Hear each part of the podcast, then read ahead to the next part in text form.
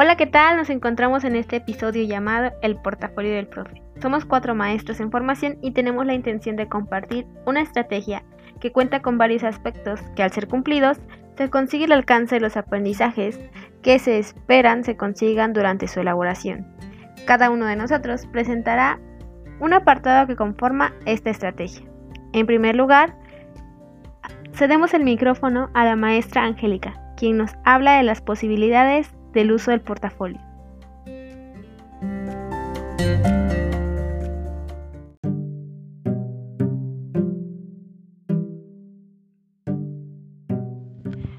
Los portafolios son usados para el aprendizaje, evaluación, valoración y promoción, aunque realmente la utilización que tiene abarca un avance mucho más largo Dentro de estos portafolios de evaluación no son únicamente considerados como para evaluar los conocimientos de los alumnos, sino también para poder ver sus avances, logros y desarrollos dentro de sus competencias escolares.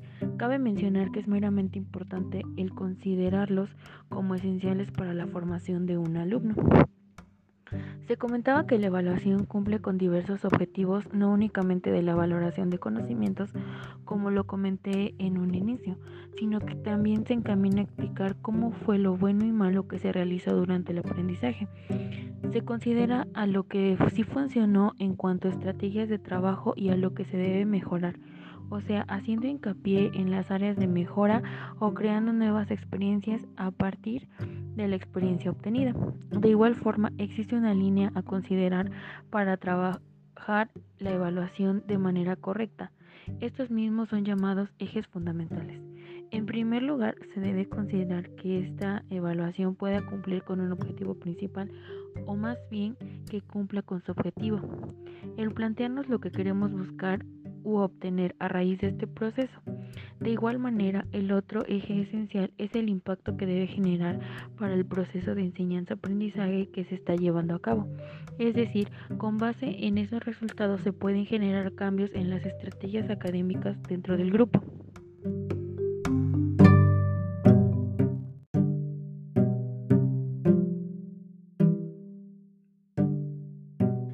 Hace bastante hincapié en la evaluación sumativa. O sea, es una de las que yo creo que como docentes más podemos llegar a utilizar. En la evaluación sumativa es aquella que realizamos después de un periodo de aprendizaje o en la finalización de un programa o curso. Esta evaluación tiene como propósito calificar en función de un rendimiento, otorgar una certificación determinar e informar sobre el nivel alcanzado a los alumnos, padres, institución, docentes, etc. Utilizamos la evaluación sumativa o acumulativa, también llamada, cuando pretendemos averiguar el dominio conseguido por el alumno con la finalidad de certificar los resultados o de asignar una calificación de aptitud o inaptitud referente a determinados conocimientos, destrezas o capacidades adquiridos en función de uno de los objetivos previos. En la evaluación sumativa, las medidas a tomar de carácter técnico y admiten dos opciones referente a la normativa y a la criterial, que ya nos referimos en otro momento. Para ambas se deben cuidar las siguientes experiencias, asegurar la coherencia entre los objetivos educativos, las actividades desarrolladas para su logro y el contenido de las pruebas. Para esto es recomendable la construcción de una tabla de especificaciones que deberá servir de base en el desarrollo de las actividades del profesor a lo largo del curso y que podrá utilizar para construir las pruebas sumativas al final del semestre o del curso. Construir límites para apreciar los niveles de logro de los alumnos en los aspectos que cubra la tabla de especificaciones, es decir, ver si el alumno de verdad los está alcanzando. Tomando en cuenta que la cantidad de objetivos es muy diversa, el profesor debe elegir aquellos que representan niveles de calidad superior, análisis, síntesis, pensamiento crítico, razonamiento, reflexión, entre muchos otros. Utilizar algún procedimiento específico para determinar lo que se pretende medir, los límites que deben someter a prueba con un equipo de docentes para determinar su realmente validez, las coincidencias que se deben presentar, pueden ser tomadas como indicación de valor. También los profesores pueden probar la fiabilidad dentro de esta evaluación. Los portafolios también pueden utilizarse para la evaluación y certificación de competencias en cuanto a los docentes. Se encamina más que nada al proceso de, de, formación y avance del profesorado, es decir, cómo ha ido creciendo durante su camino, durante el proceso de enseñanza con los alumnos.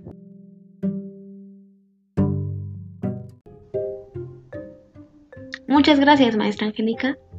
Ahora bien, el segundo apartado, llamado Conceptos clave en la evaluación de portafolios, nos los va a presentar el maestro Ato. Adelante.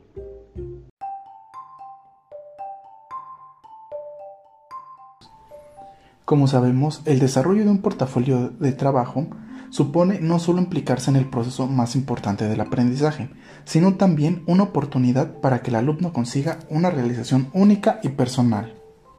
Es por ello que los portafolios reflejan diversos modos de evaluar el progreso de los estudiantes, siendo capaces de procesar distintas herramientas que captan cuánto y cómo aprenden los individuos. Puede incluir evaluaciones referentes al rendimiento, temas abiertos, proyectos, tareas, ensayos, tesis, grabaciones, informes o autoevaluaciones.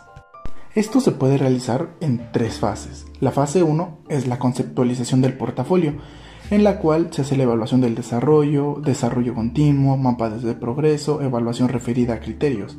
Fase 2, desarrollo del portafolio, en la cual implica la evaluación formativa, el feedback, evaluación de rendimiento y la validez. Y la tercera fase es la calificación del portafolio, en la cual se toman en cuenta los aspectos de veracidad, estándares, evaluación sumativa y evaluación holística. Ahora hablaremos de la evaluación. Para ello, los datos evaluativos en un portafolio pueden incluir tanto exámenes, tesis, escritos, evaluaciones prácticas u orales, valoraciones de actividades en clase, correcciones, así como se aplica en un portafolio de evidencias, esto lleva un proceso, en el cual también encontramos tres fases. La fase 1 es la conceptualización del portafolio para apoyar los procesos de aprendizaje y enseñanza. Fase 2, construcción del desarrollo del portafolio para apoyar los procesos de enseñanza-aprendizaje y la fase 3, clasificación del portafolio de acuerdo a los objetivos sumativos. Otro punto es la competencia. En esta interpretación del aprendizaje de los estudiantes se basa en las evidencias de lo que escriben, dicen, hacen, crean o construyen. Griffin cambia evaluar conocimientos a evaluar actividades, habilidades y comprensiones, evaluar productos a evaluar un proceso, evaluación externa al término del curso a una evaluación interna durante el curso. En resumen, lo que hacen es valorar el portafolio de evidencias conforme al desarrollo que van teniendo los niños. Otro de los puntos es la evaluación desarrolladora.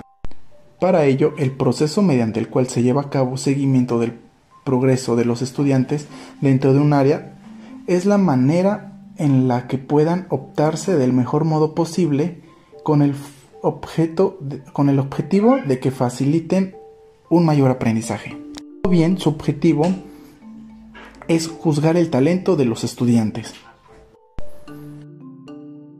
Otra parte están los criterios de referencia. El concepto de medida en base al éxito obtenido se escribe como una adquisición del continuo conocimiento que varía desde la ausencia de cierta capacidad hasta la adquisición de su perfecto desempeño. También podemos encontrar criterios implicados. El uso de criterios explícitos proporciona un esquema para evaluar el rendimiento y ayuda a establecer los objetivos de enseñanza así como las expectativas del currículum. También está la evaluación formativa. Torrens y Pyro indican que en general la evaluación formativa tiene lugar durante el curso cuyo fin es mejorar el aprendizaje del estudiante. Un punto importante también podría ser el feedback, puesto que en este los alumnos tienen que hacer un autoanálisis de lo que van aprendiendo, tienen que volver a leer sus notas, el docente tiene que ver cómo están trabajando, es decir, retroalimentarse de lo que está haciendo. Ahora mi compañera Alejandra les va a decir los últimos puntos.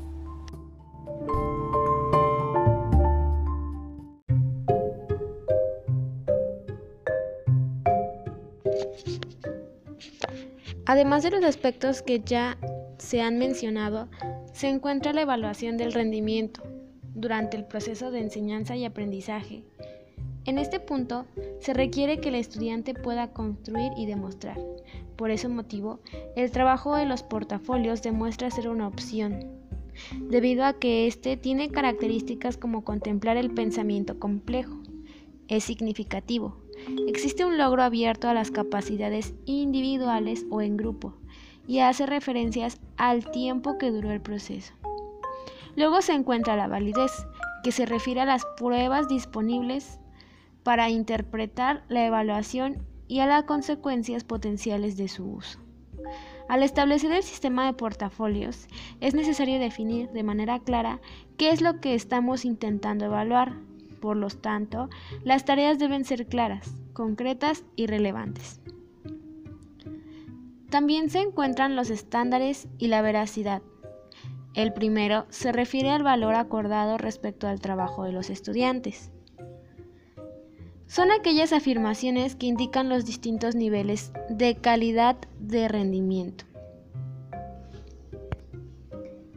El segundo término, veracidad, es la precisión con la que una evaluación mide la habilidad o logro para la que ha sido señalada y las recomendaciones para asegurarla son las guías de correcciones documentadas. Nuevamente, criterios claros, ejemplos registrados de las puntuaciones posibles, prácticas abundantes y el feedback. Revisiones periódicas, nueva formación y finalmente los preparativos para recoger todos los datos de manera adecuada. Finalmente se encuentra la evaluación sumativa y evaluación holística. Ambas se encuentran relacionados a los 13 conceptos presentados entre Aldo y una servidora. Los procesos implicados en la evaluación del portafolio de forma holística para una evaluación sumativa son únicos respecto al rendimiento de evaluar los distintos contenidos incluidos en el trabajo de portafolios y difieren entre los exámenes escritos y abrumadores.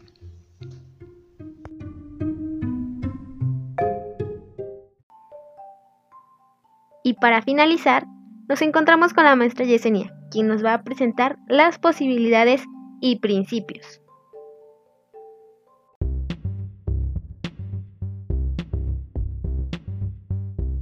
Pero colegas, entendamos que el método de evaluación de portafolios es cada vez más usado por los docentes en la actualidad. Pero es importante conocer que un portafolio es utilizado en el aprendizaje para centrarse en las experiencias que tiene el alumno a través de la reflexión sobre su propio trabajo. El aprendizaje y el trabajo no se ven como experiencias separadas, están interrelacionadas. Cada día los logros, los problemas y los intereses de los educandos se integran en el aprendizaje tal y como se reflejan en los portafolios ofrece una estructura para gestionar las necesidades de aprendizaje, captar las experiencias de aprendizaje en el lugar de trabajo y fomenta el aprendizaje autodirigido. Para los alumnos, el portafolio puede incorporar videos o demostraciones de la adquisición de habilidades en varias etapas, proyectos y diarios fomentando el aprendizaje reflexivo, asumiendo la responsabilidad de su propio aprendizaje y construyendo hábitos de reflexión y análisis apropiados para continuar el desarrollo.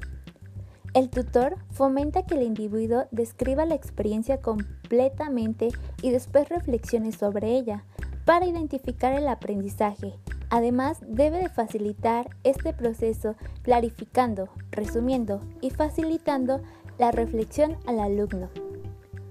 Pero algo muy importante, el papel del tutor dentro de la realización de un portafolio es ayudar al alumno a establecer criterios para la evaluación y valoración de la calidad de aprendizaje, estableciendo una autoevaluación del proceso y de los resultados que se fue obteniendo durante una actividad. Pero el maestro tiene que tener muy en claro que el portafolio es un perfil único que puede reflejar no solo los logros, sino también el desarrollo y progreso. Sin olvidar que se tiene que dejar la posibilidad para que reflexionen sobre sus expectativas de trabajo del alumno y sobre los tipos de experiencia que en el aula se han encontrado. Si lo vemos desde una perspectiva positiva, los portafolios son un beneficio para el examinar enfoques de aprendizaje, al igual que las áreas de mejora, revisando su trabajo a lo largo del ciclo escolar. Pero los portafolios permiten la evaluación de tres aspectos. El primero, el desarrollo de habilidades. El segundo, los procesos de aprendizaje y calidad del pensamiento a través de la autoevaluación. El tercero, la progresión en el aprendizaje. En un portafolio de evaluación, el estudiante está activamente motivado para pensar sobre su propio trabajo, sobre el aprendizaje y sobre el progreso que está realizando.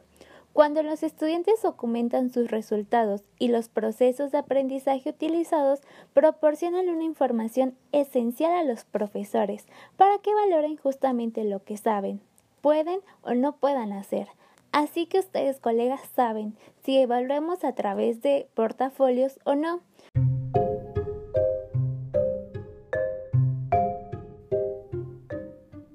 Hemos llegado al final de esta presentación. Y recuerda, lo escuchaste en El portafolio del profe.